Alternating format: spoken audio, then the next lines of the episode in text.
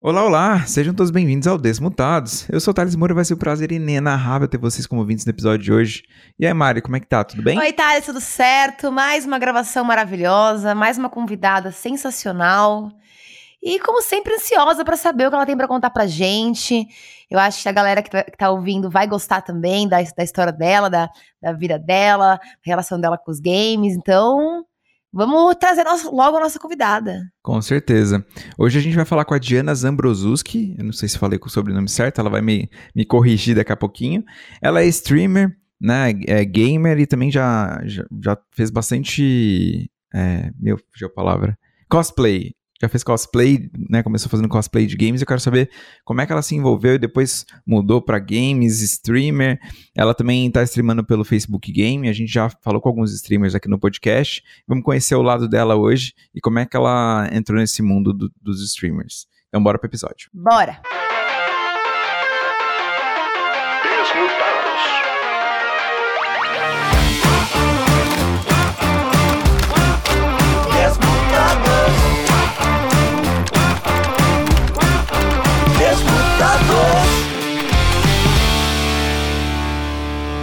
Oi, Diana, tudo bem? Muito bem-vinda ao podcast. Como é que você tá? Oiê, e aí, gente, tudo bom? Prazerzão estar tá aqui. Que legal. Acertou o sobrenome sim, fez o dever de casa. ah, o Thales é fluente, várias línguas, ele é chique. É, uhum. Eu nem sei que língua, desculpa, mas é, o sobrenome é da onde?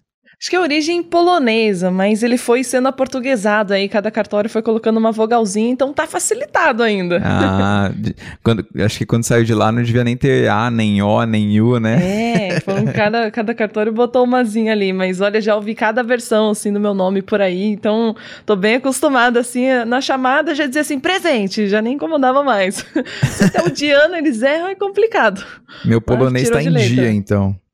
É, com certeza. Mas não tem família lá, nem nada?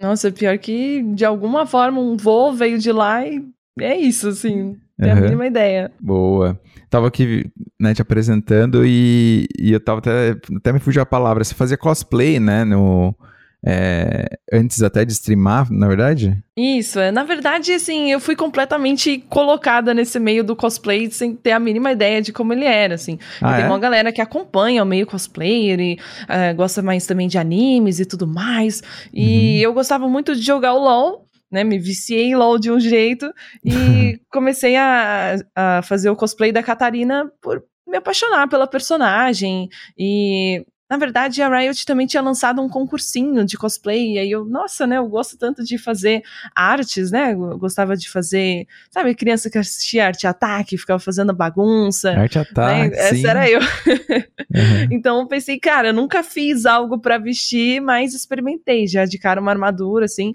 claro que a primeira versão que eu fiz ainda era mais, né, mais tortinha, ali bem improvisada e tal, mas fui melhorando e adorei, assim, então cheguei no meio cosplayer do nada, mas por, por gostar do jogo. Ah, então você já jogava antes. Eu achei que você primeiro fez cosplay e depois começou a jogar. Então, Não, é, quando, você, é. quando você fez cosplay, você já estava jogando LOL. Que, Isso. que idade que você tinha, mais ou menos, você lembra? Era 2011, então eu tinha 15. Era meu primeiro ano do ensino médio. Nossa, super jovem. Jovem. Temos uma jovem, jovem hoje. Jovem. Temos uma jovem.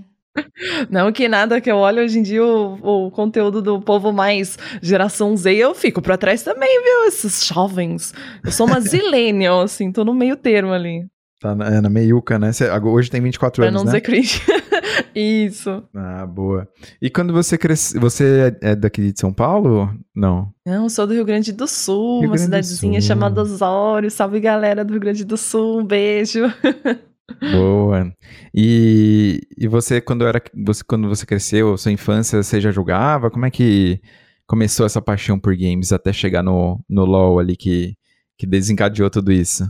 É, então, tive uma infância bem ativa, assim, de, né, gostava muito de andar a cavalo, curtir com a bicharada, porque eu morava num sítio, bem assim no interior do interior do, do Rio Grande do Sul, lá no Morro da Borrússia de Osório, assim, eu, eu queria achar minha casa no Street View esses dias, e é, não chega, porque o asfalto acaba, e aí o carrinho da Google não, não quis ir até lá. Pô, o carrinho da Google, vocês são ricos, põe uma roda aí off-road é, pra pô. entrar na rua.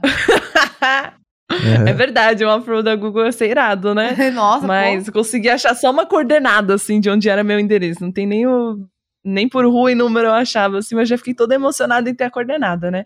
Uhum. É, mas apesar de estar assim no meio do nada, o meu pai sempre gostou muito de tecnologia, ele jogava já Battlefield desde que eu me conheço por gente. Caramba, Battlefield é... até que é recente, né? Ué, não sei qual, em que ano que lançou, mas desde pequena eu lembro dele jogando Battlefield, né? Mas antes disso tinha outros, uhum. né? E tudo mais. Mas então sempre tive um computadorzinho em casa, né? Dividia com as três irmãs ali na, na, na briga de uma hora para cada irmãs. uma. É, uhum. pois é.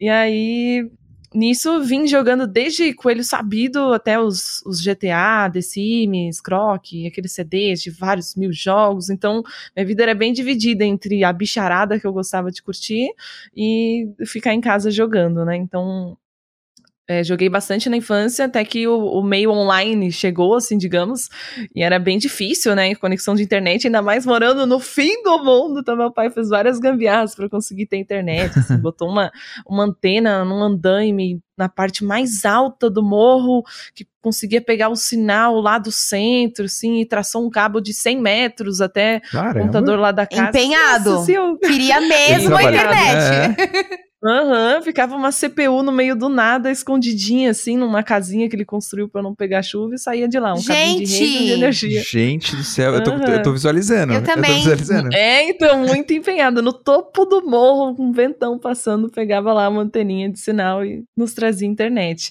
E aí eu comecei a jogar PW, né? O famoso Perfect World da época da Level Up lá. Nossa, sensacional. Assim, aquele jogo, meu Deus você começa a ver que o universo online é maravilhoso. Eu trabalhava para o jogo, assim, porque é, você faz missões diárias e você tem seus compromissos lá. Então, Sim. foi um universo online que já me conquistou direto, assim. Uhum. É, e aí, depois disso, mais na pré-adolescência, eu me mudei mais para o centro, assim, de Osório, sair um pouco lá do, que era muito afastado, assim, uhum. era muito complicado, não tinha vizinho, se tivesse que chamar a polícia para alguma coisa ia demorar mais de meia hora, assim, era, era, era um pouco, meus pais ficavam assim, ai, ah, né, agora que elas, as filhas já estão grandes, acho que é melhor a gente ir um pouco mais pro centro, mas eu tava vendo um papo que vocês também têm, assim, uma ideia de morar em sítio, vocês ainda pensam nisso? É, não, no meu caso, a gente, eu e a Paty, né, a gente mudou, a gente saiu de São Paulo, a gente continua no estado de São Paulo, mas a gente mudou para uma cidade a uma hora de São Paulo, uhum. é, que é próximo ao sítio dos meus pais. Então, essa parada meio bucólica aí, ah. é, puta, eu gosto pra caramba. Tenho família também que, que morou em casa, assim, no pé da montanha, né, minha avó, tudo mais, eu Uau. visito a, a, cidade até hoje e tal. Então, eu tenho, eu tenho um pouquinho dessa conexão, por isso que eu consegui visualizar tão bem. É, a Mari, eu não sei, você gosta de, de sítio, Mari? Gente, eu confesso que sou uma pessoa muito urbana. Mas, é, com essa coisa da pandemia e a questão da, do distanciamento social, eu venho pensando em me afastar cada vez mais da sociedade. então, eu tento convencer o meu noivo a voltar para Alphaville, que é onde o Fernando cresceu. Que não uhum. é exatamente um sítio, mas já, já é, não é São um Paulo. mais calmo, né? Já é um pouquinho mais uhum. calmo. Então todo dia eu planto no, na cabeça do Fernando a sementinha do vamos pra favela, vamos pra favela. Uma casa, uhum. a gente pode ter 20 cachorros. Vamos lá. É, nossa, eu já ia mencionar que a gente começa a nossa vida querendo, nossa, ia ser super sociável e no fim da vida a gente vai descobrindo que a gente vai cada vez mais se aproximando da velha dos gatos. Exa eu sou 100%. Vida, doido, você tá com 24 anos nas costas, que fim da vida aqui. a, a, madura, a madura, é, exatamente. Amadureceu, Ai. entendeu? Tá com seu, no auge dos seus 24 anos, falando em fim da vida de, de não ser sociável. Não, é, é, exatamente, fim da vida social, querer se isolar é. e ficar com os bichos. Não, mas é, é que quando, é que quando você cresce mesmo em contato com isso, acho que acho que você nunca deixa de lado, né? Eu, enfim, eu saí do interior, é. do interior fui morar para São Paulo.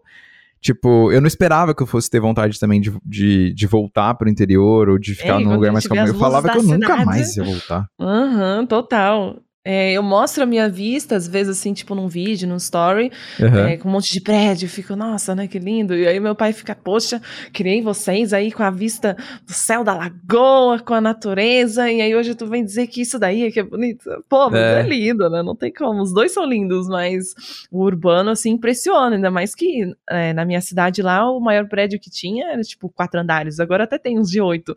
Uhum. Mas aí chega, assim, em São Paulo e vê esses prédios são, esses nossa, tanta luz, assim. Quando eu vim de avião pela primeira vez de noite, eu fiquei, nossa, é tô bonito, no universo né? do Wally, do filme, assim, que é uma toda.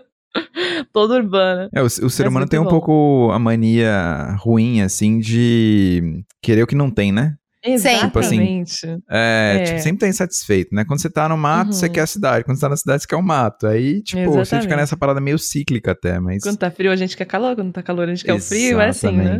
É, exatamente. Menos a Mari, que quer sempre calor. Ah, gente, eu sou perigótica, time, gente. Não dá pra ser perigótica ah, também, no sim. frio, sabe? Eu fico revoltada, tem que usar roupa na minha casa. Não dá. Com certeza, a gente não consegue nem mexer os Exato. braços direito de tanta roupa. Ai, sofro, viu? É. Aqui é hater, haters do, é. de frio, a gente tem que se unir. Exatamente, porque o pessoal fala, ai, mas uma gaúcha tá reclamando do frio de São Paulo. Poxa, passava frio lá, passa frio aqui. o frio é o frio, frio em qualquer frio. lugar. Frio é frio uhum. e vice-versa, né? Eu... eu prefiro estar tá suando aqui do que estar tá encarangada com os dedos doendo, o nariz fungando. Eu falo assim, ah, então vai lá passar frio na Europa. Frio na Europa é frio na Europa também, igual aqui. Dói, é, entendeu? exatamente. Tem essa, não. É, eu acho que uhum. a, a, única diferença. Em defesa da Europa, eles têm roupa, roupa de frio mais em conta. Ah, sim, e, sim, e, sim. E estilosa. Aqui a gente mete Havaiana com meia ah, e é, tá tudo é certo. Então, Entendeu? roupa de frio é caro, né? A gente tem um, é, dois é casacos é só. Vai passar o inverno todo com o mesmo casaco. Exatamente, reveza e casaco. Exige, é né? isso. Total. Mas se, seguindo a linha, né? É, então, me conta uma coisa. Aí você falou também que tem duas irmãs, vocês cresceram mais ou menos uhum. na mesma uhum. idade, elas jogavam também com você? Ou é, você tenho... que, que se aproximou mais, né, desse, dessa paixão que seu pai teve, pegou mais? Como é que foi? Ah, as três eram viciadas no computador e ficavam brigando o tempo todo pra uma horinha cada uma no relógio, assim, ó, minuto a minuto. Vocês dividiam é, hora? Porque eu e meu irmão a gente tinha que dividir também. Nossa, demorou, né, pra cada uma ter o seu cantinho. Até lá era na batalha. Uhum. É, eu sou mais próxima da minha irmã Gabs, que a gente tem só um aninho de diferença, e depois uhum. eu tenho uma um pouco mais velha, mas que ainda assim tem um contato bem legal desde sempre. Mas eu e a Gabriela, que era mais próxima sempre. Assim, a gente gostava de fazer sempre as mesmas coisas, jogava os mesmos jogos, né? Que Sim. a idade muito parecida, né? Uhum. Ela joga é... até hoje, não joga? Também streama? Joga, né? joga, acabou vindo pro meio dos, das streams também. Ah, legal. É, eu acabei indo pro LoL antes, é, e, e, nisso acabei me envolvendo com comunidade, com, né, com é, essa vida de inf, é, influencer que na época não tinha, né? Um pouquinho antes, mas ela, ela me criticava meu LOLzinho até ela jogar e ver que ela ia se apaixonar também. É, que ano mas, que você começou a jogar LOL? É, foi 2011. Então, eu tinha me mudado, então, para um, um pouco mais perto do centro de Osório, ele ainda uhum. era um pouco afastado no condomínio. É, e aí lá eu tava jogando assim Gartic, Transformice, uns jogos assim meio aleatórios. Eu não tinha, não tava com uma paixão no momento, tinha parado com o PW, fiquei anos jogando PW nas paredes. Uhum. E aí de repente começou esse surto, essa febre do LoL, assim. Muitas pessoas na minha cidade começaram a jogar, né, meus amigos. Eu sempre fui assim amiga dessa molecada mais, né, do conversa, né? O pessoal mais gamer e tudo mais que a gente sempre se deu, né? Uhum. E aí o pessoal falava: olha, né? Tem uma personagem que é tua cara aqui, né? A Catarina, que eu tinha já o cabelo vermelho já na época. E aí todo mundo jogando, pá, vou ver qual é que é desse jogo aí então. Nas primeiras partidas eu detestei, porque você não entende nada, né? É, eu nunca joguei um MOBA é. na minha vida, então as primeiras partidas foi na força do ódio, mas assim que comecei a, a entender um pouco mais o jogo, aí já era, né? Aí é. nunca mais. Nossa, um vício que, meu Deus do céu, foi muito bom, assim. É, e aí comecei a jogar LOL ferozmente.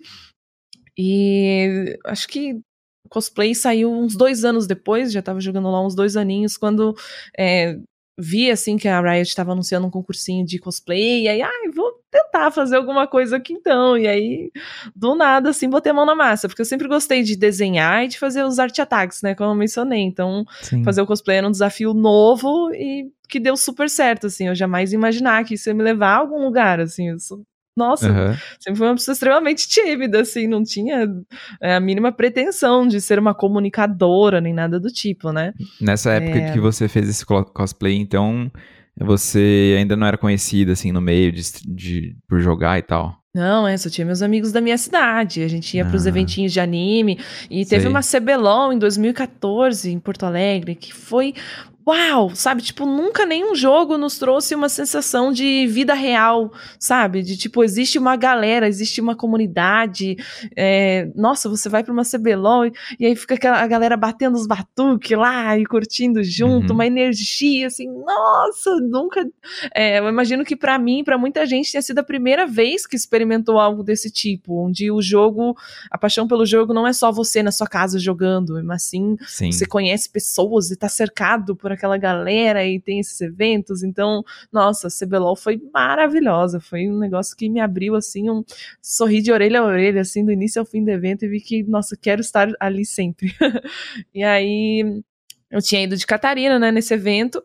E logo nesse, nesse mesmo evento que eu fui, eu conheci depois um bar temático lá em Porto Alegre de LOL e esportes e já fui fazendo uma amizade por lá e por fim nesse bar foi onde eu comecei a fazer minhas lives porque eu não tinha computador potente em casa para poder fazer a live e aí eu ia todo final de semana é, de Osório para Porto Alegre, né, que dá uns 100 quilômetros ali de distância, uma hora e meia de busão, ia lá e ficava fazendo minhas lives nesse bar, então foi sensacional, assim. Você então... fazia live com o computador ou pelo celular mesmo?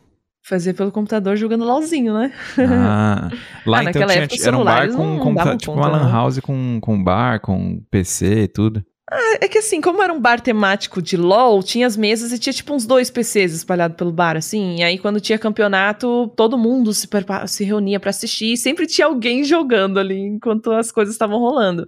E, e, aí eu comecei a fazer a live dali. Então era mó galera passando atrás, uma bagunça, assim. Uhum. Mas era muito legal, foi show demais. Então comecei a fazer minhas lives lá em 2014 nesse bar.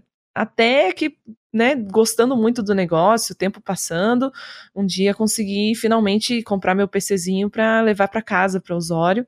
Daí eu já até consegui um desconto, né, que daí já estava começando a ter uns seguidores, porque fazendo os cosplays, eu começava é, eu sempre fiz parte dos grupos de Facebook, sabe? Sim. Da galera do LOL e tudo mais, que era uma comunidade muito, muito ativa. Então eu tava sempre por lá, postando, comentando, então o pessoal já me conhecia.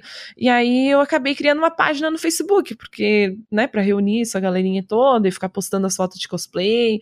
E aí foi aí que eu comecei a ter os primeiros seguidores. E quando eu divulguei minha live, já tinha gente para assistir, então já foi, uau, super bacana.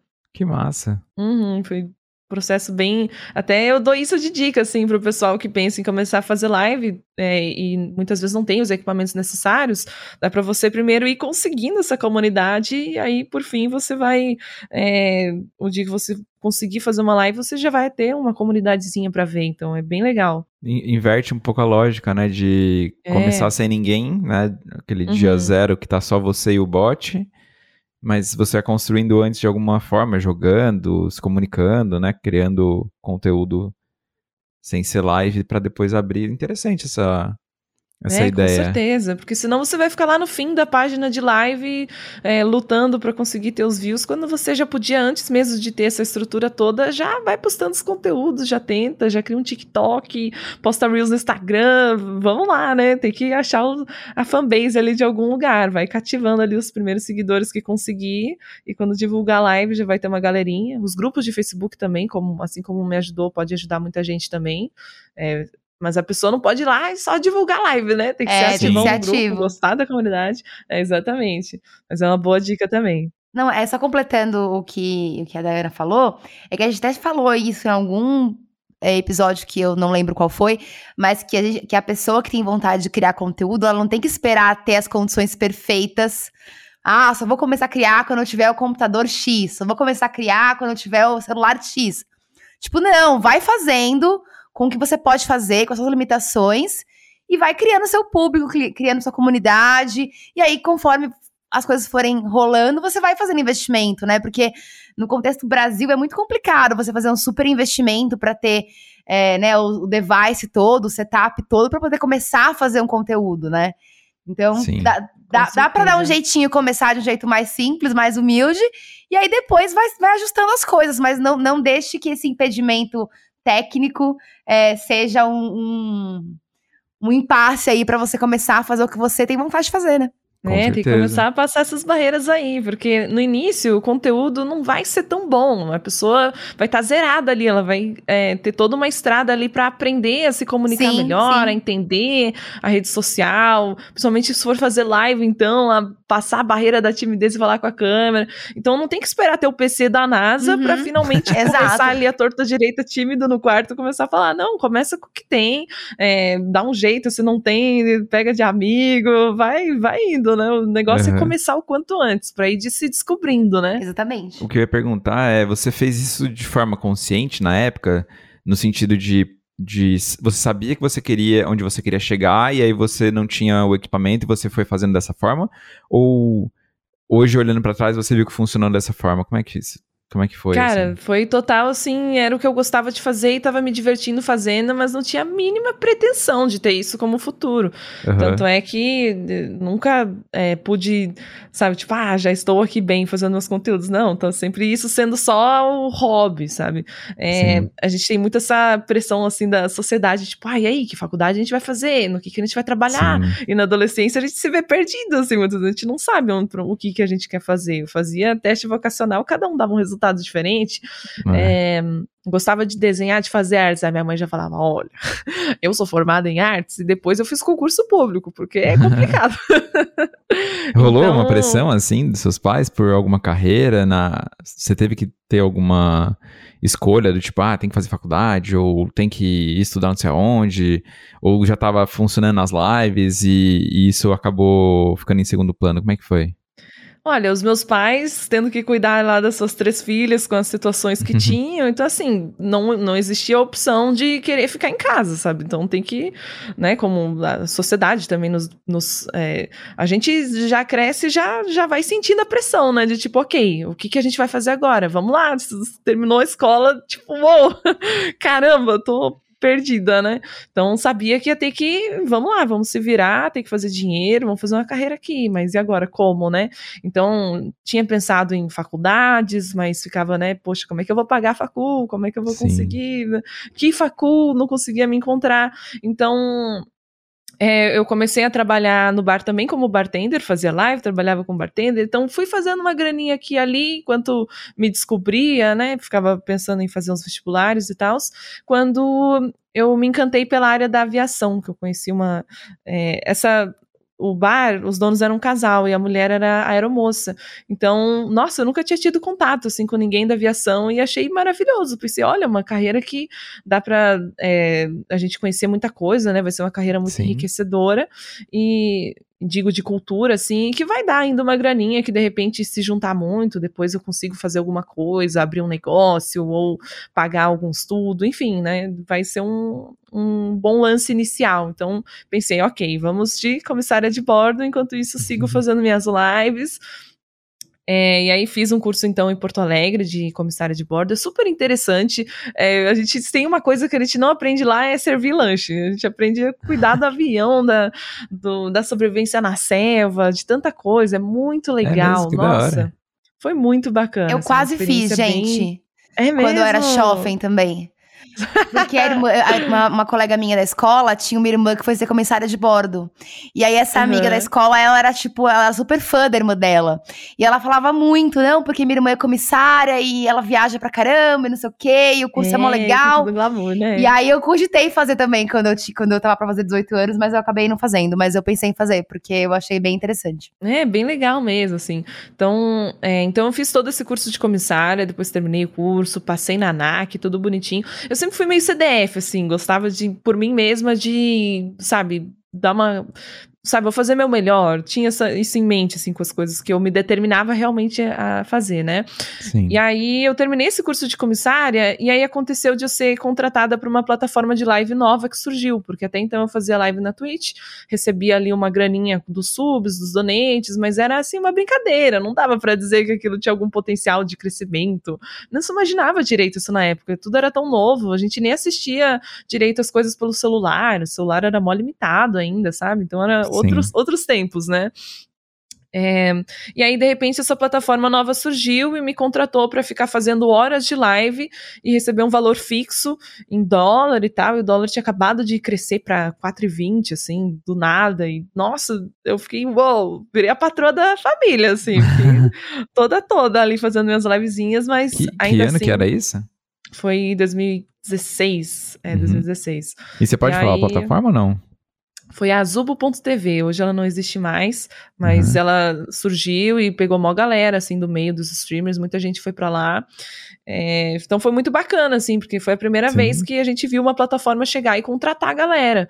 Hoje tem várias, mas é, foi bem interessante. E aí, de repente, eu já tava ganhando a grana que eu ia ganhar como comissária. E aí eu fiquei, poxa, mas eu sou muito mais ficar aqui jogando com a minha galera, que, eu, que eu amo, né? Então, Aí eu fiquei completamente dividida, assim, agora. Eu falei assim, bom, então tô ganhando mais grana, mas ainda não dá para dizer que isso daqui não tinha, nem passava pela minha cabeça, tipo, ou ser streamer pro resto da vida, não, não dava para imaginar.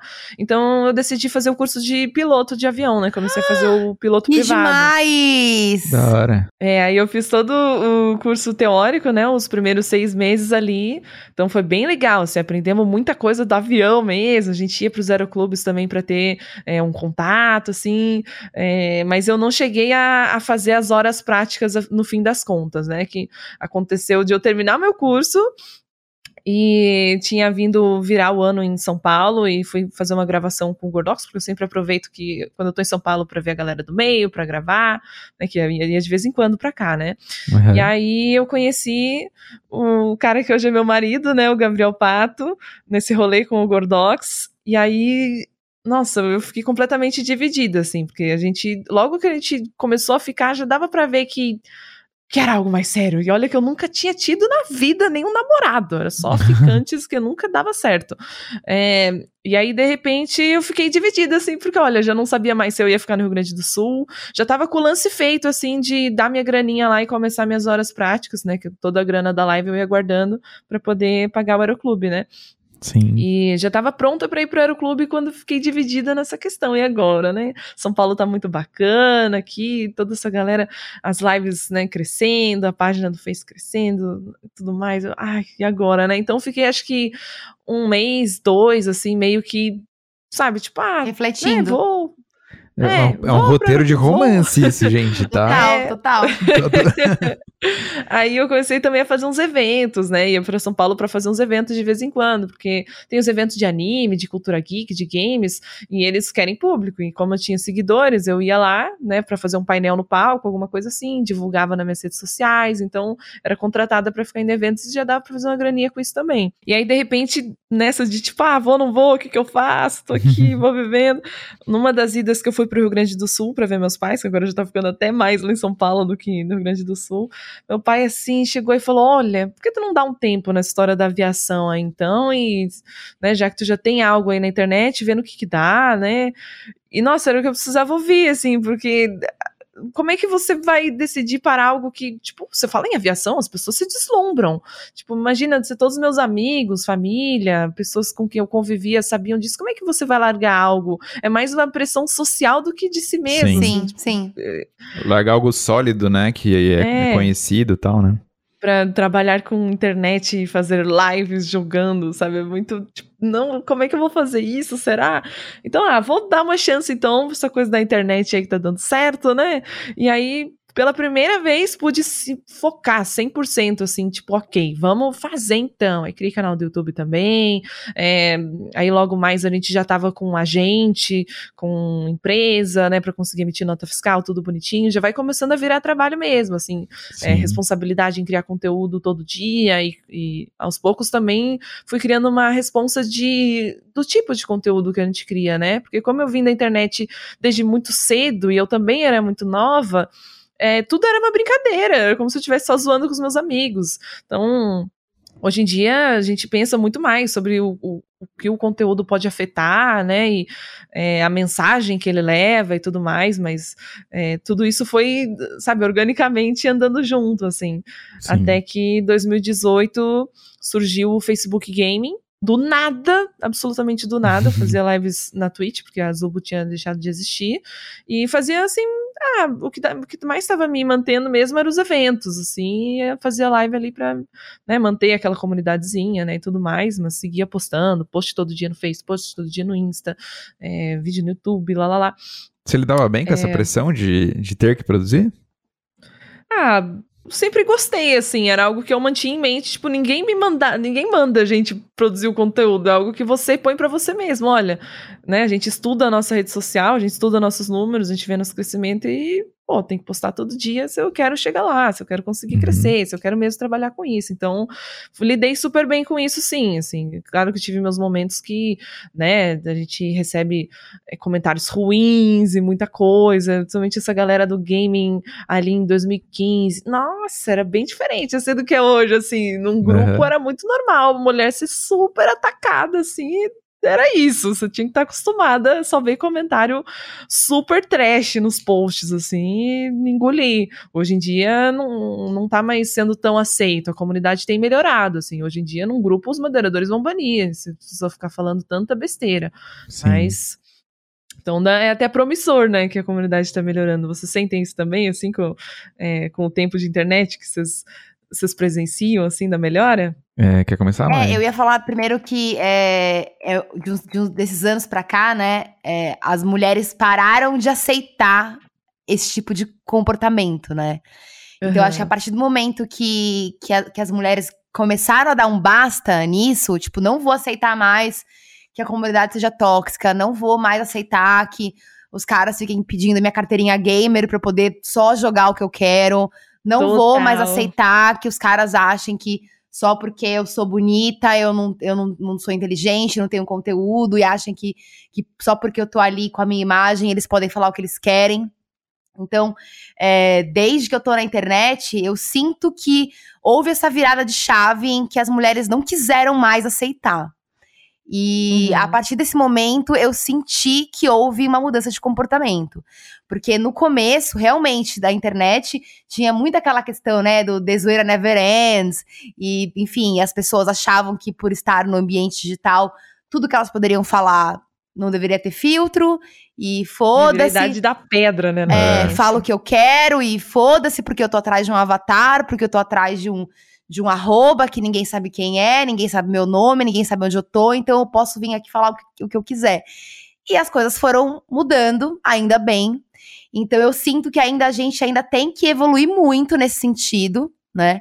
Mas é, eu sinto a diferença no comportamento é, das pessoas, principalmente porque agora eu sinto que esse tipo de hater, ele sempre é um fake. Antigamente, uhum. as, as pessoas falavam as coisas com os perfis delas, porque elas achavam. Sem medo nenhum. Sem medo né? nenhum, porque elas, ach, elas é. tinham a certeza que, que ninguém ia processar é, ninguém, sem lei, né? terra uhum. sem lei, exatamente. E hoje não. Então, pelo menos assim, é, comigo especificamente, hoje em dia hater é tudo fake. Uhum. Nunca. Te, é, é, é, sempre um perfil com sem foto, é, sem seguidores, enfim. Um perfil que parece que foi criado exatamente para xingar é, as pessoas na internet, né? Então, é, eu acho que o fato das pessoas estarem se escondendo já é uma, uma mudança de comportamento. Porque elas sabem que se elas xingarem com a cara delas, com o nome delas, elas podem ter represálias, né? E, e agora a gente tem que lutar para que nem hater mais exista atrás de fake, né? É, com certeza. E a gente vê esse clube do bolinha, principalmente nessa área de games, assim, Sim. que olha, esse pessoal se junta e meu Deus do céu, mas hoje em dia a gente vê que não tem mais esse efeito de manada tão grande para esse tipo de comportamento, porque antes era muito fácil, um grupo começava a falar um monte de besteira e o resto, tipo, acaba achando normal e comenta junto e ri junto. Hoje em dia é mais chocante, assim, a gente vê esse tipo de comentário, não é mais uma galera que vai aceitar, pelo contrário, a galera do chat vai dizer, ô, oh, que é isso, mano? tá maluco? A própria galera nos defende, assim, então mudou bastante mesmo. É, isso é bem, é bem nítido, assim, que rolou uma mudança, eu não saberia dizer exatamente... É, eu acho que a gente não consegue apontar quando foi, porque ela, é, ela vai acontecendo todo dia, né? É, todo Eu momento, acho que né? todo dia, é, a, assim, a luta é 100%, é, acho que por conta da, da, enfim, das mulheres terem se posicionado e, e requisitado, né, esse tipo de, que esse tipo de coisa parasse. Isso vai tendo um efeito, né, de a cada dia melhora um pouco, melhora um pouco, melhora um pouco, e ganhar aliados, né, é, e vai desconstruindo outras pessoas que passam a se identificar, a não deixar isso acontecer. Os moderadores entram, leis são criadas para poder ajudar nesse sentido. As plataformas percebem que é, há um potencial grande é, né, de, de a, ampliar a base de mulheres jogando, streamando, etc. E também criam ferramentas, porque são cobrados para criar ferramentas para que esse tipo de coisa não aconteça. E Uhum. aos pouquinhos, esse tipo de melhora vai surtindo efeito, né? Então É. é, é bom ver que aos poucos as coisas. Mas acho que tá tudo muito conectado, sabe? É, é não deixar isso passar, é essa questão de, tipo, de dificultar. Então hoje tem que ser um fake, porque não, né, não dá mais pra, as pessoas não. Não, não tem mais coragem de fazer isso em perfis né, delas, oficiais, com o rosto delas, porque sabem que, que podem responder na lei, ou enfim, ou, ou sofrer É, algum tipo aliás, de. isso, isso foi um ponto que entrou bastante, assim, quando de repente eu deixei de fazer live em plataformas onde as pessoas só criavam um nickname qualquer, e de repente Uhum. comecei a fazer live no Face. É, e realmente todo mundo ali tem seu perfil, tem a sua foto, É. então tem que ter muita cara de pau pra ela comentar besteira com o seu perfil ali, com a foto da mulher junto e a família na capa. Mas já Exatamente. teve, viu? A gente volta Ah, e meia a sempre ver. tem, sempre tem. É. E aí a gente acha mais engraçado ainda, né? Poxa, que papelão que você tá pagando, hein, meu? Mas tem, tem sido bem, bem legal fazer live no Face por conta disso, assim. A gente foge um pouco desses nicknames aleatórios que o pessoal só cria e vai. É, mas só pra selar ali a história de onde o Facebook Game chegou, é, então, tava fazendo lives é, e de repente, absolutamente do nada, recebi um e-mail e era um, um português do Facebook veio me convidar para o projeto e, nossa, nunca tinha nem ouvido falar. E fechou todas, assim, porque a minha página já era muito grande, eu sempre gostei de- do Face e postava lá todo dia rigorosamente, tipo, pela chefe minha cabeça que queria, então já tinha um público lá. E aí, nossa, deu tudo muito certo, assim, porque poucos streamers davam muita atenção pra ter todas as redes sociais e tudo mais, assim, a galera tem a, a sua plataforma e se mantém lá, mas tinha esse cuidado de ficar sempre em todos os lugares, e isso me botou à frente, assim, então Tô com o Facebook desde o início, assim, foi a primeira mulher a ser chamada pra plataforma e tal, entrei logo no comecinho, e tô com eles até agora e tem sido bem bacana, assim, então, ver todo o crescimento da plataforma e tudo mais, e mais outras plataformas vieram também de live, que na época não tinha muito, né, era só a roxinha Uhum. lá dominando e tal, então bem interessante, né, ter muitos lugares, assim, né, concorrendo, que daí melhora as condições dos streamers também, então foi bem interessante, e ainda fugir dos, dos comentários anônimos, né. Sim. E, e como é que foi essa profissionalização, assim? é, você estava falando, né, que estava dividida. Seu pai até te incentivou, né, né, a, Uhum. a testar a parada da internet. Teve um momento que você se tocou, quando que já tinha, que não tinha mais volta, ou que você ia ficar ali porque estava dando certo? Olha, acho que quando. Bom, quando eu trouxe meu computador para São Paulo para ficar com o Gabriel, a gente casou ali, trouxe o computador, casou, né? Juntaram computadores, gente- é a nova expressão é. dos gamers, né? Exatamente. Aí foi nesse momento que virou trabalho mesmo, assim, que a gente começou a levar o negócio a sério e dar como profissão. Engraçado que nesse primeiro momento, o Kazubo tinha deixado de existir também, eu comecei a fazer os eventos, estava meio que, né, poxa vida, o Gabriel tava mais segurando as contas até nessa época que eu, é, que logo que eu me mudei para São Paulo junto com ele, a Azubo deixou de existir. E aí eu Uhum. voltei pra Twitch, mas aí é, os seguidores ali já ficaram meio perdidos e tudo mais. Então foi um momentinho assim de, ok, vamos batalhar para se encontrar aqui novamente. E aí logo depois consegui melhorar aqui minhas situações e tudo mais. E hoje eu tô mais segurando as pontas aqui enquanto o Gabriel tá desenvolvendo um curso e aí a gente vai se ajudando assim um ao outro e como uma unidade, assim, bem interessante.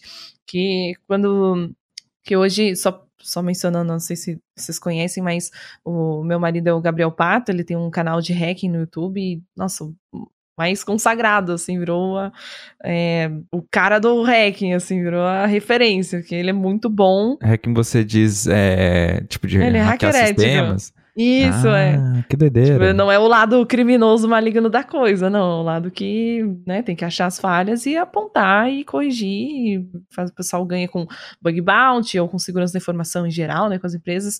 Mas, enfim, quando eu conheci ele, ele ainda não tinha rede social aberta, assim. Ele tinha o Instagram dele fechado, nunca tinha produzido conteúdo, assim.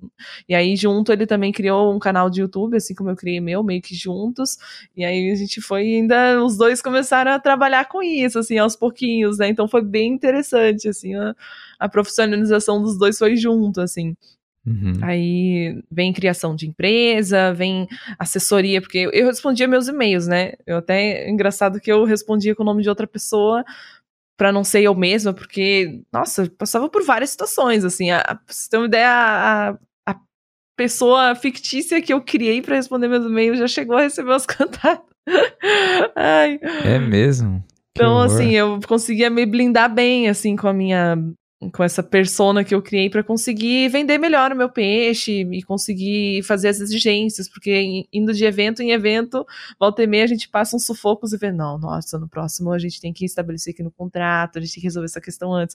Então a gente Sim. vai aprendendo fazendo assim, até que chegou um momento que já estava, né, a demanda de trabalho já estava muito grande, já estava mais profissional, e aí entrei com assessoria, né, tô com o Luiz da Trop, nossa, maravilhoso, a gente hoje desdobrando aí em cocriação de conteúdo, legal que ele também estava iniciando na época, ah, coisa mais linda, assim, fico até feliz em, em lembrar desses inícios e tudo mais, e hoje a gente fecha umas publis super legais, assim, a gente tá com uma publi de Old Spice, onde a gente tem toda um, uma campanha gigante, assim, com uma, uma criação de conteúdo criativa, onde a gente cria todo um storytelling, um personagem, e uhum. o conteúdo se desdobra tanto no Insta, no TikTok, no Face, no Twitter, em live. Então, umas campanhas super legais, assim, então tá bem bacana, assim.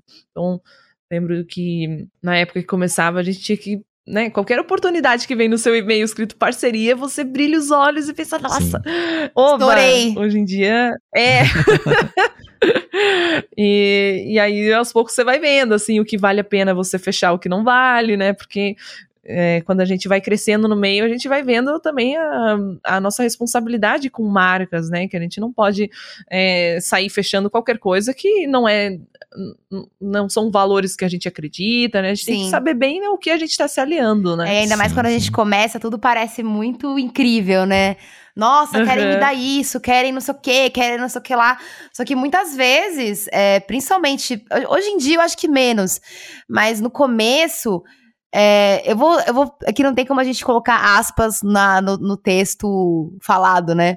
Mas. É, a gente faz assim com a é, mão, daí não aparece, não aparece Mas eu acho que antigamente, de certa forma, é, algumas empresas barra agências se aproveitavam né, do, dos, dos creators, dos blogueiros, influencers, enfim, uhum. porque muitos, é, enfim, não, não entendem ainda a questão do, do profissionalismo da coisa, então, às vezes, assim, uma parceria que a empresa ganha muito mais do que do que o, do que o creator é, era comum de acontecer. Porque só de, de, se ver na possibilidade de ser apoiado por uma marca, a pessoa que está começando já, já brilha o olho, né? Então, é... é. Qualquer de plástico de graça, a pessoa Exato. Já... então, ela, a pessoa não vê que a parceria se a, pessoa, se a marca não vai te pagar em dinheiro, então que ela, que ela tenha que ser igualitária, né? Que, ela, que, que o que eles vão te oferecer faça sentido de verdade para você e não seja só, sei lá, um fone vagabundo, por exemplo, né? Então, uhum. é, eu acho que hoje em dia isso deve ter diminuído um pouco, ou eu tô macaca velha no rolê, então já. Quando chega uma coisa assim meio esquisita, eu já. Hum, né? Mas o meu mercado, assim, vem se profissionalizando ca cada vez mais. É importante para que todo mundo trabalhe direito, né? E para quem trabalha direito ser compensado de fato, né? Fecha aspas. a gente né? vê, Fecha aspas. é. a gente vê uns exposes de volta e meia das marcas quando isso acontece. Os, os blogueiros vão lá e colocam na mesa. Olha que absurdo isso daqui, fazendo as permutas por pontos para conseguir, depois de fazer um milhão de publi, conseguir ganhar ali um, um uma duas camisas do site, assim, É. com pontos. Então, Ou aí tipo, existe, É, assim, você uns- divulga a minha empresa e eu te dou 5% de cada venda que você fechar. Tipo, cara, influenciador não é link patrocinado do Google que você coloca para ter Uhum. aquisição, sabe? Não é assim que trabalha. Total, é. Totalmente. Difícil convencer até as- algumas marcas disso. Exato. E eu, eu É, tenho porque visto. O mercado não sabe, né? É novidade pra todo mundo. Eu tenho visto alguns creators pequenos, né, que estão querendo começar com bastante dificuldade, justamente pelo que você falou, Diana. Tipo, eles entram numa plataforma que colocam eles, tipo, num marketplace, assim, num site com um monte de Uhum. influenciador que vira, tipo, escolher produto, sabe? Você escolhe o influenciador tal, puxa pro carrinho. E o cara faz uma entrega que às vezes a marca nem vê exatamente como é que foi entregue, só tem as regrinhas que o cara tem que seguir, e tipo, sabe, não ganha quase nada. Então a gente está caminhando para um lado que vai precisar de al- alguma regulamentação, porque senão a parada não vai não vai funcionar, sabe? Porque é é uma precarização, né, desse, desse trabalho. Só que, enfim, a gente sabe também que é uma parada meio nova, então é, as leis acabam chegando muito depois, né?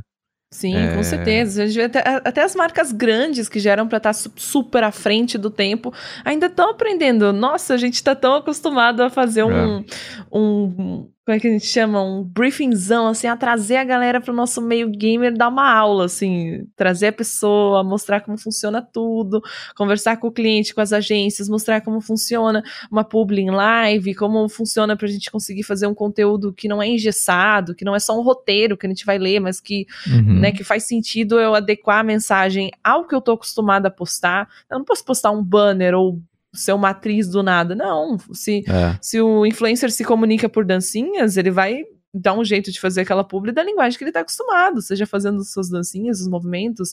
Se eu faço meu conteúdo com humor, com games, eu incluo o produto numa historinha e é muito melhor para todo mundo fazer isso do que é, só ler um roteiro e colocar um texto pronto da marca. Com e ainda certeza. assim, mesmo hoje com empresas grandes, a gente pena ainda para é, para né, co-criar, né, para conseguir pegar todo mundo bonitinho e fazer o melhor para todo mundo, porque o, o influencer precisa é, conseguir entregar o conteúdo dele do jeito dele. E, então imagina para empresas novas ou né, para as novidades do mercado como é que fica para conseguir entender tudo isso e novos influenciadores que aceitam é, trabalhar com permuta, mas que não deveria ser, ou pelo menos que seja só uma portinha de entrada para daí sim fechar alguma coisa e não ficar sempre abusando da permuta. né? Exato. É. Então, é bem complexo, né? É complexo, porque as marcas também tão, se fazem de boba, abusam um pouco disso, Uhum. dessa bagunça que tá ainda, né? da- da- eh, sabendo que tem muita gente que quer começar, eles também eh, se aproveitam um pouco disso, oferecem né, pouca coisa em troca de Uhum. muita coisa. Sim. Então, é, é complexo. Acho que tá se construindo ainda muita coisa. E, e isso ainda vai mudar bastante. Você falou que né, já está trabalhando com algumas marcas e, e você conhece bem seu público. Como é que ele se moldou assim? Hoje você consegue apontar como é que é a sua galera? Tem uma carinha sua assim? Como é que você define? É bem interessante, assim, que o conteúdo vai mudando de acordo com o tempo, né? Por exemplo, o Instagram. Até pouco tempo atrás, você vê ali, sei lá, 2017, os stories estavam recém começando. Assim, vídeo no Instagram era novidade, era mais fotos e tal. Então, as coisas se mudam junto, assim, a gente vai se descobrindo e vai acabando fazendo conteúdo junto. Eu tô numa transição interessante agora, que eu tenho colocado mais um lado mais artístico nos meus conteúdos, assim. Comecei a trazer os meus desenhos, é, as coisas que eu gosto de fazer em forma de arte mesmo, para os meus conteúdos, porque é muito discrepante se eu chegar do nada e ficar postando umas coisas assim que é muito distante, né, do humor, do gaming, daquela linguagem que eu tô acostumada. Então, encontrei formas de ir trazendo as coisas juntas, assim, porque é algo que eu gosto de fazer e eu nunca conseguia encaixar as coisas, porque eu demoro horas para fazer um desenho, tipo, mais de 20 horas no mesmo trabalho, assim. E como é que eu vou conseguir fazer uma live disso e tudo mais? Eu fui tentando e só esse ano, assim, que eu fiz a minha primeira live desenhando e deu super certo. Eu fiquei, uau, mas gente, vocês gostam mesmo de ver eu fazendo aqui risquinho por risquinho? Que bom, a gente vai conversando e vai desenhando.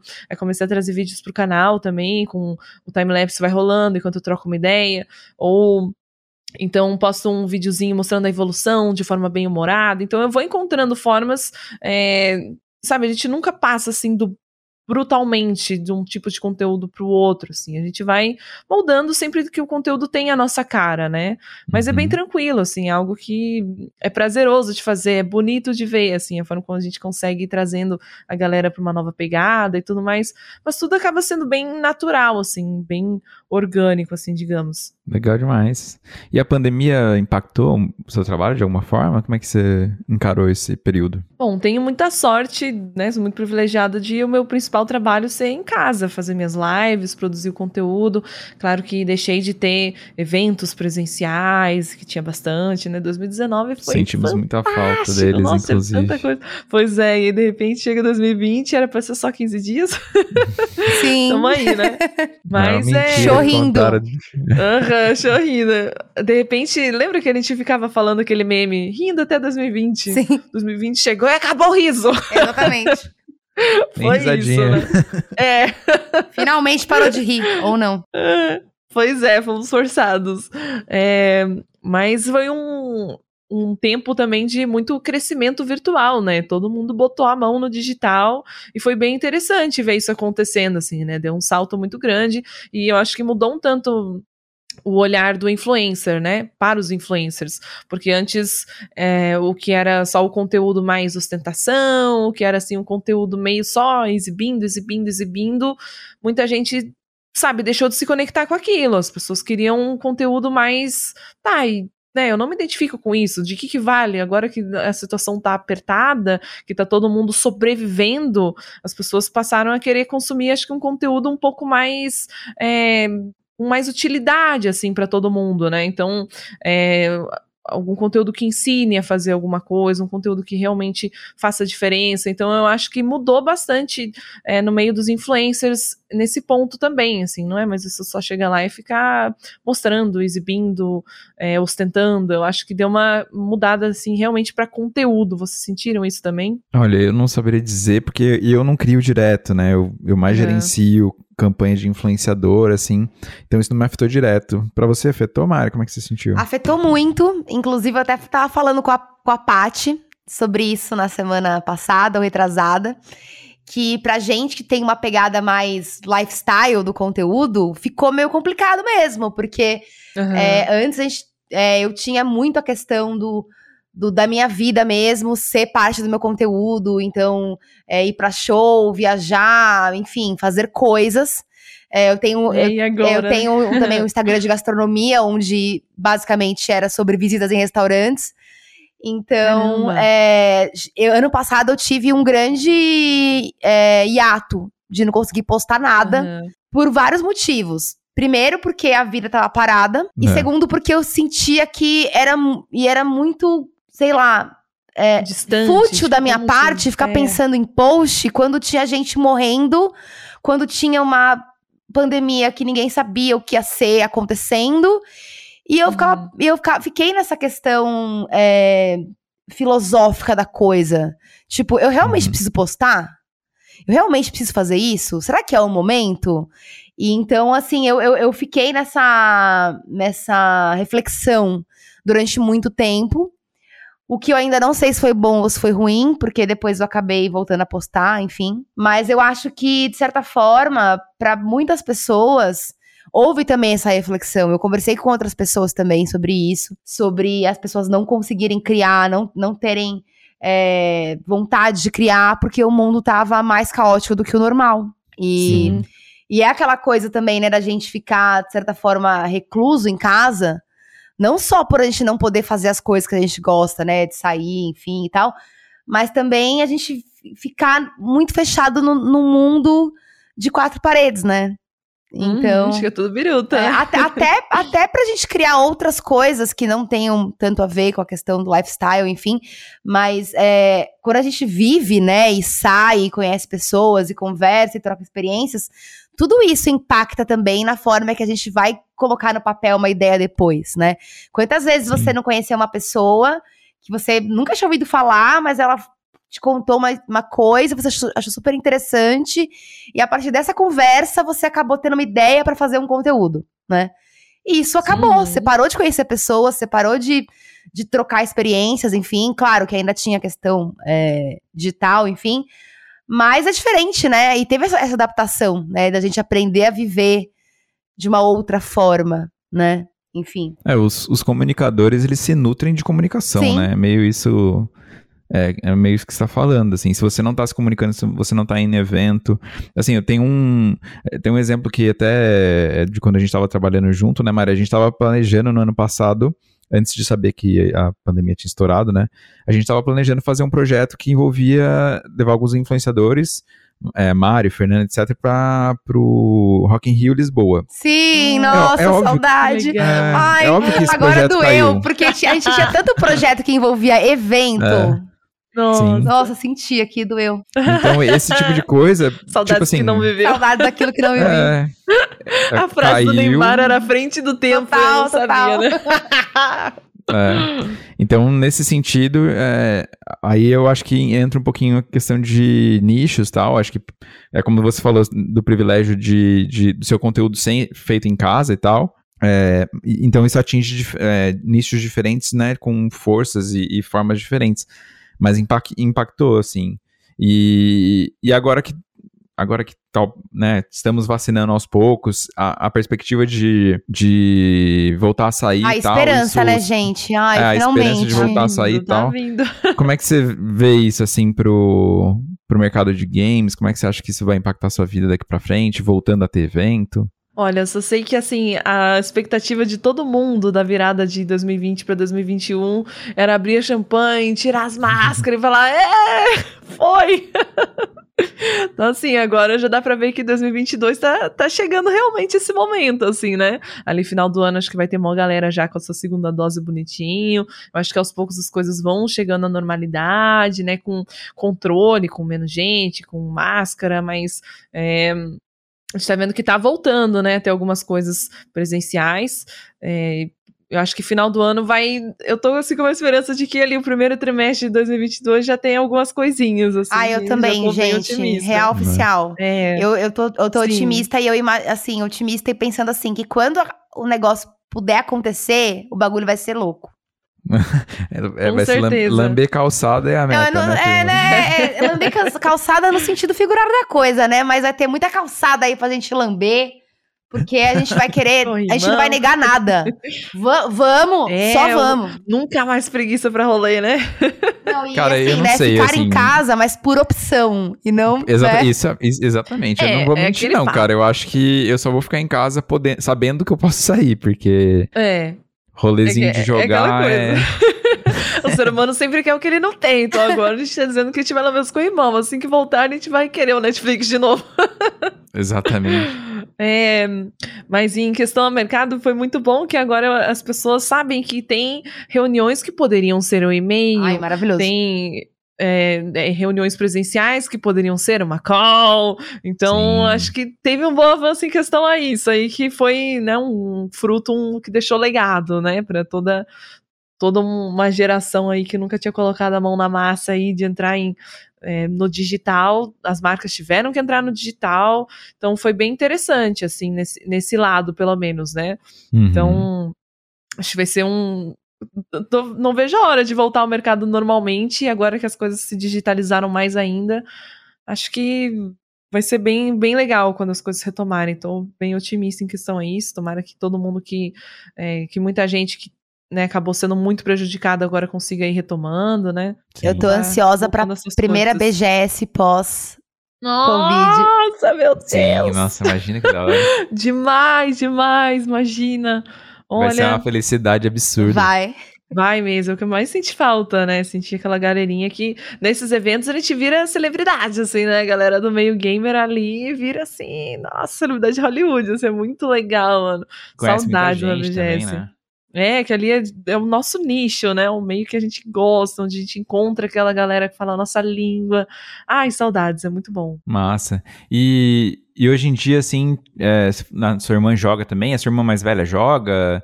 É, sua família acompanha o trabalho de vocês? Como é que é? É, então, a, a Gabs, né, a mais próxima de mim, a Gabzuski, né, é, ela só foi jogar LOL quando eu já tava lá no bar, já que ela fez amizade com o pessoal do bar também, e quando ela Uhum. foi jogar o LOL, meus amigos, ela se viciou de um jeito também, eu tava jogando por ela, ela jogava até hoje, mas agora acho que ela migrou um pouquinho mais, ela tá mais pro Free Fire, mas acho que ela ainda joga o... Ah, ela joga TFT todo dia, é viciada, mas eu entendo o ranço dela LOL no início, porque ele tinha uma internet ruim lá em Osório, e quando eu ia jogar, se tinha alguém acessando algum vídeo no YouTube ou acessando qualquer coisa, eu ficava lag. E aí virava briga lá em casa, né? Aí puxa o cabo de rede, manda outra, né?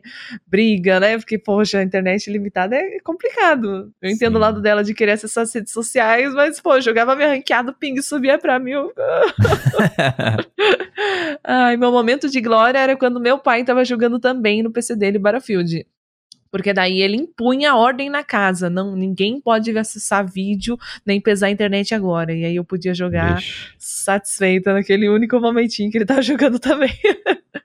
é, mas hoje a Gabs, ela tá na área assim do Free Fire, ela cresceu super, nossa. É, que eu achei bem interessante também, que acabou até se distinguindo um pouco, né? A gente sempre ficou assim muito junto, fazendo é, basicamente mais o mesmo público, assim, a mesma comunidadezinha, os mesmos jogos.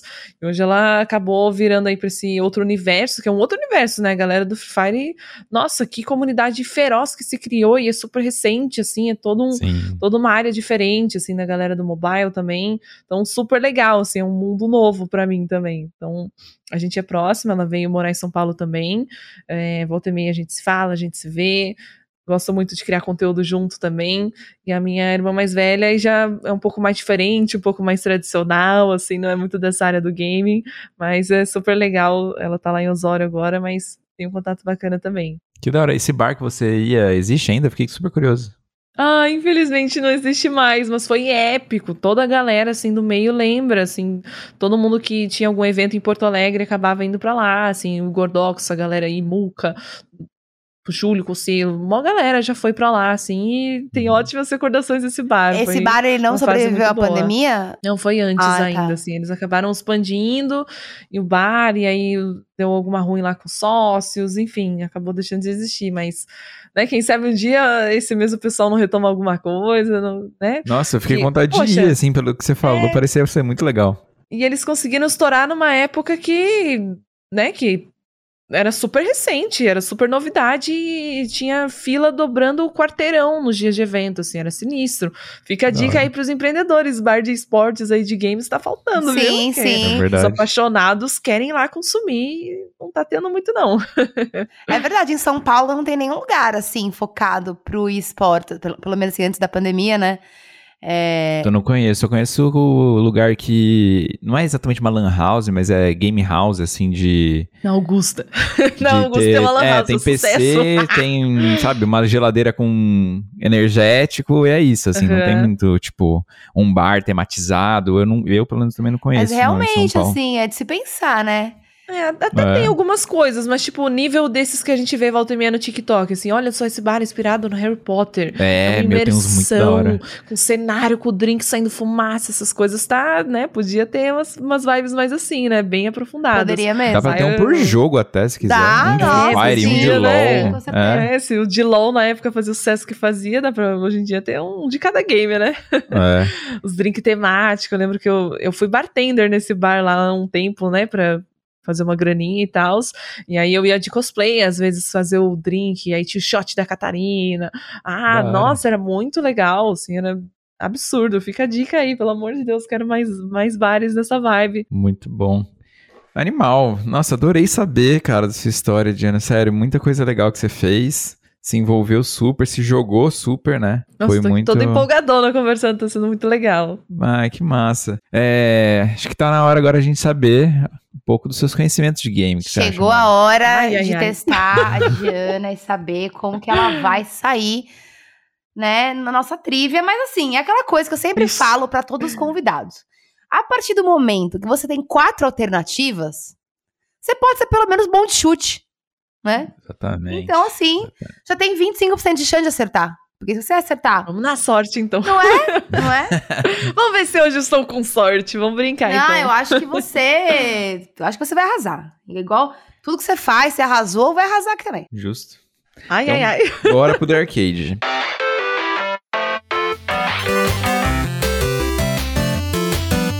Te explicar as regras. Se você tiver alguma dúvida, você me pergunta no final, beleza? Tá bom. Seguinte, Diana, cada participante do The Arcade tem duas vidas, então é igual no videogame. Se você errar a primeira vez, tá tudo tranquilo, você ainda tem lá seu um coraçãozinho. Se você errar a segunda, aí você tá eliminado do jogo. A gente vai ver quantos pontos você fez e tem um ranking com todos os nossos convidados, tá bom? É, o jogo tem tá dividido em perguntas fáceis, moderadas e difíceis e que estão distribuídas em três caixas: é, a caixa A, a B e a C. Só que elas estão embaralhadas, a gente não vai revelar, né, por enquanto, qual que estão com as perguntas fáceis, quais que estão com as moderadas e quais estão com as difíceis. Você vai escolher uma caixa, a gente vai revelar o que tem naquela caixa. Cada caixa tem 10 perguntas. Depois que você responder a primeira pergunta, você pode mudar de caixa. Então, vamos supor que você escolheu a caixa A e tem perguntas, sei lá, moderadas. Aí você responde a primeira pergunta, depois você pode, de acordo com a sua estratégia, ir mudando e tentando achar perguntas mais fáceis, tentando achar perguntas mais difíceis, porque também tem diferença de pontuação. As perguntas fáceis ah. valem 10 pontos, as moderadas 20 pontos e as difíceis 30 pontos. Então você pode usar essa questão da dificuldade, a pontuação aí, de acordo com a sua estratégia. Beleza? Bacana, vamos lá. Então vamos começar. Uma letra de A a C. B. B de difíceis. Meu Deus, já vou começar com. Mas se você acertar, já marcou 30 pontos. Então, assim, Exatamente. começou acertando, Ai, já subiu no ranking. Entendeu? É Exatamente. isso. A dancinha da simpatia da sorte aqui. Pode fazer que vai dar tudo certo. Deus no comando. Fé em Deus Ai, e nas crianças. Caramba. Sabemos que na caixa B temos as difíceis. Então, valendo 30 pontos, temos 10 perguntas na caixa B. O número de 1 a 10? Seis. Seis. Qual o nome do protagonista de GTA Vice City? Ah, o Tommy. Ah, Ai, meu Deus. Alternativa. Alternativa A. Tommy Versetti. Alternativa B. Johnny Cerati. Alternativa C. Peter Rebetti. E alternativa D. Dexter Percati. Que sorte o jogo da minha infância todinha. Vamos Sério? Aham. Uhum. Nossa, fissurada, não vejo a hora de ter um. Né, vai, dizem que muitos boatos, assim, mas só boatos que GTA 6 ia ser uma vibe de GTA Vice City, Miami, né? Temos esperança, assim, mas foi o melhor. Nossa, memória de infância, assim, GTA Vice City sensacional, cara. Foi um jogo gostoso mesmo, foi bem diferente do. Acho que foi o primeiro do Play 3, né? Olha, e ele mudou bastante. Eu tive assim. um PC, mas era. E assim, na minha visão, era Ultra HD 4K. Eu fui entrar esses, esses tempos, ano passado, eu fui jogar ali, baixei, fui jogar, era 800 por 600 a resolução. Eu fiquei, o quê? Acredito que era tortão assim, que ele era todo quadrado. Na minha, na minha lembrança era bem. Era muito. É, que quando é. lança, né? Uhum. Quando lança, parece que o negócio é, é real demais. A gente sempre fala isso, nossa, é muito real. Aí você olha é, depois. Nossa, tipo, voltou memórias, né? Uhum, Exatamente. Que Nossa, que realidade Nossa distorcida. Sempre é. Exatamente. Uhum. Bom, temos 30, 30 pontos. 30 pontos, Nossa, maravilhosa. Sorte, rainha, já marcou 30 pontos. Não, ela pegou a primeira pergunta difícil, não precisou nem de exato, alternativa. Exato. Eu sabia que era tão. Ai, mas olha, Tirou onda logo na primeira pergunta. Sim. Olha que sorte. Tudo bom. Bom, agora você já sabe que a caixa B tem as difíceis. É, você quer continuar na caixa, caixa B? aí, não. Tive sorte, mas vamos, vamos mudar. Pode ser caixa A? A de fáceis. Ai, ufa. Isso aí. Então, valendo 10 pontos, temos 10 perguntas na caixa A. Um número de 1 a 10? 3. 3. Qual. Olha, outra pergunta parecida. Qual o nome da protagonista de The Last of Us? Ah, a Ellie. Alternativa A, Ellen. Alternativa B, Ellie. Alternativa C, Abby. Alternativa D, Julie. A B. B. Ai, que sorte que deu também um jogo que, né? Podia ver jogo que eu nunca B. joguei ou coisa assim. Alternativa B, L. Exatamente. 40 pontos. correta. Ê, que beleza. Temos 40 pontos. Muito bom. Opa. Caramba, tá É dando sorte. Não, são conhecimentos que estão já- aí guardados, entendeu? É, tô- eu tô sentindo que você tá sabendo cara, bem. Bom. A nossa trilha faz as pessoas tirarem ali o que elas nem sabem que elas sabem. É verdade. Nossa, esse jogo me fez chorar logo assim no, no início, assim, você inicia o jogo, passa 10 minutos, você já tá soluçando na frente do computador. Que jogo imersivo, muito bom. Sim. Agora você já sabe é, que caixa que tem, né? Qual pergunta. Ah, vamos então, continuar nela. A, a C tem a moderadas, continuar na Aham. fácil. Ah, Então temos a um 1 a pouquinho, vai. 2 e de, de 4 a 10. Tá, pode ser a 1. 1.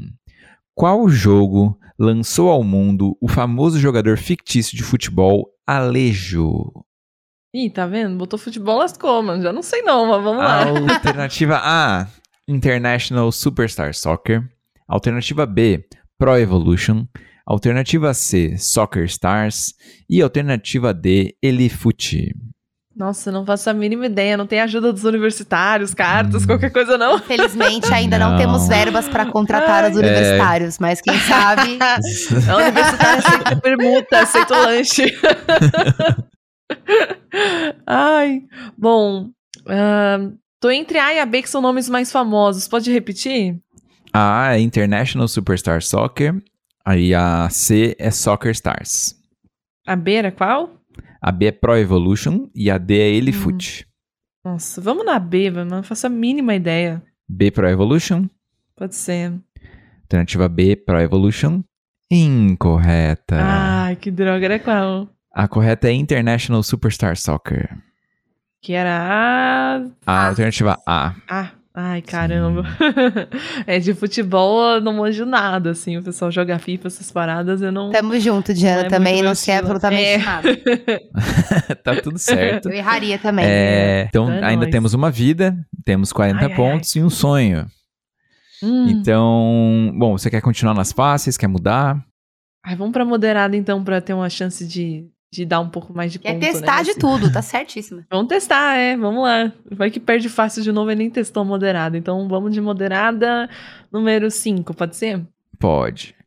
Ah, quantas combinações diferentes existem de Royal Straight Flush, a melhor jogada do poker? Alternativa A, quatro combinações. Alternativa B, seis combinações. Alternativa C, oito combinações. E alternativa D, dez combinações. Nossa, lascou, mano. Não manjo nada de poker também. Ô, lasqueira, hein? Ah, de jogo de carta, eu gostava de ficar jogando o jogo do 21 no Resident Evil 7 na DLC. Eu adoro, mas de poker Ah, não manjo sim. nada, não. Tu gosta daquele jogo do 21? Eu nunca joguei, mas. Nossa, é, legal. Você perde é aquele que você, tem, você, tenta, você tenta fazer 21 pontos, né? É, Isso. é aquele que tem. É Blackjack, eu acho que chama antes no É, cassino. né? Eu acho- aham. É, eu não sou Só muito que, só, só que nessa DLC, você fica lá com a sua mão e uma guilhotina em cada dedo. E o adversário Nossa. também. E aí, cada, cada derrota vai perdendo ali os dedinhos. E tem como você perder mais uma mesma partida. É bem legal. Que doideira, nossa, eu não- eu não sabia que tinha isso, não. É, eu já fiz live só jogando essa DLC aí, que é muito gostoso. E a galera toda do chat ajudando junto, assim, chutando ali o 21 e tal. Bem Sim. legal. É, mas agora, em questão dessa daí, eu vou ter que chutar, cara. E agora? Qual será a minha letra da sorte? A, B, C. Hum. Ai, agora, hein? Vou chutar B, total no escuro, assim, não faço a mínima ideia mesmo. Alternativa B, seis combinações. Incorreta. Ai, caramba. A alternativa correta seria quatro combinações. O Royal Straight Flush, ele é aquela é, aquela mão, né, que forma que você tem todas do mesmo naipe Hum. e tem as, rei, é, dama, valete e 10. Então é tipo uma sequência com flush e ainda é a maior que tem, assim, é tipo é a jogada mais improvável. Caramba. E só existem quatro combinações porque só temos quatro naipes. Ah, então, caramba. Era a alternativa A, então, né? Alternativa A seria correta. Porque eu pensei, olha, a outra foi A, né? Então não vai ser A de novo. que droga. Pior que foi, pior que foi. Mas Ai. tudo bem, temos 40 pontos. Ficamos é. sabendo que você joga 21, que você conhece The Last of Us. Ó, oh, Thales, fica então, aí a sugestão para pôr outros jogos de baralho aí na nossa trivia. É, temos pois que é, pôr Blackjack, é temos que pôr outras paradas aí. Mas, meu, muito obrigado por ter participado. Diana, foi um prazer enorme conhecer você melhor. Ai, é, gente, tenho certeza que o, o, pessoal vai adorar. Ai, eu amei, vai ser incrível esse episódio. Você quer deixar suas redes sociais pra galera te encontrar? Bom, vamos lá. Assim, ó, é Diana Zambrosuski, mas você põe Diana e um Z, eu juro, vai aparecer. Tamo no Instagram, tem o verificadinho lá para ajudar, no TikTok também, no YouTube, no Facebook, onde tem as lives todos os dias. Então, onde procurarem, estarei lá criando meus conteúdinhos. É, espero que o pessoal tenha gostado do papo também, foi muito divertido. Então, galera aí que pensa em criar conteúdo, fazer live, já sabem, absorve as dicas aí, começa o quanto antes com o que tem, vai aprendendo a fazer, porque se eu assisto as minhas primeiras lives, eu fico, meu Deus, nos primeiros conteúdos eu fico, gente, tô imagina se eu fosse esperar ainda ter um PC bom para passar essa vergonha em, em Ultra, ultra HD 4K. Total. É verdade, isso é um bom ponto. Começa pois a passar é, então vergonha em menos definição, entendeu? Eu achei. Para menos gente, exatamente, como tem que ser. Exatamente, melhor dica. Muito bom. Ai, então tá, gente. Muito obrigada mesmo pelo papo. Foi muito legal. Não vejo a hora de assistir os outros episódios de vocês também, tava vendo a lista aqui. Tem muita galera bacana que eu adoraria também ver. Como é que se saíram nesse jogo também? Sim, a galera. Tem uma galera que trai harda no joguinho também. Tem, pessoal vem querendo Não zerar o joguinho. É. Uhum. Mas, ó, pra quem tiver dúvida do sobrenome, vai estar tá na descrição do episódio, vai estar tá também na ah, capa do, do, podcast. Então, pra dar uma facilitada, vamos marcar ela nas redes sociais. Então fique ligado no arroba Desmutados em todas as redes, que você já vai saber quando esse episódio sair, beleza? Oba! Mari, suas redes sociais. Mari Gracioli tudo junto no Twitter, Mari Underline Gracioli no Instagram. E no TikTok que eu vou ter a postar é Mari Gracioli tudo junto também. E é isso aí. Muito bom. Maravilha. Eu sou o Up to Thales em todas as redes. É, Thales Moura no LinkedIn. É, segue Desmutados em todas as redes. E é isso para você que ouviu até aqui. Muito obrigado e até o próximo episódio. Tchau, gente. Valeu, tchau. Tchau, tchau.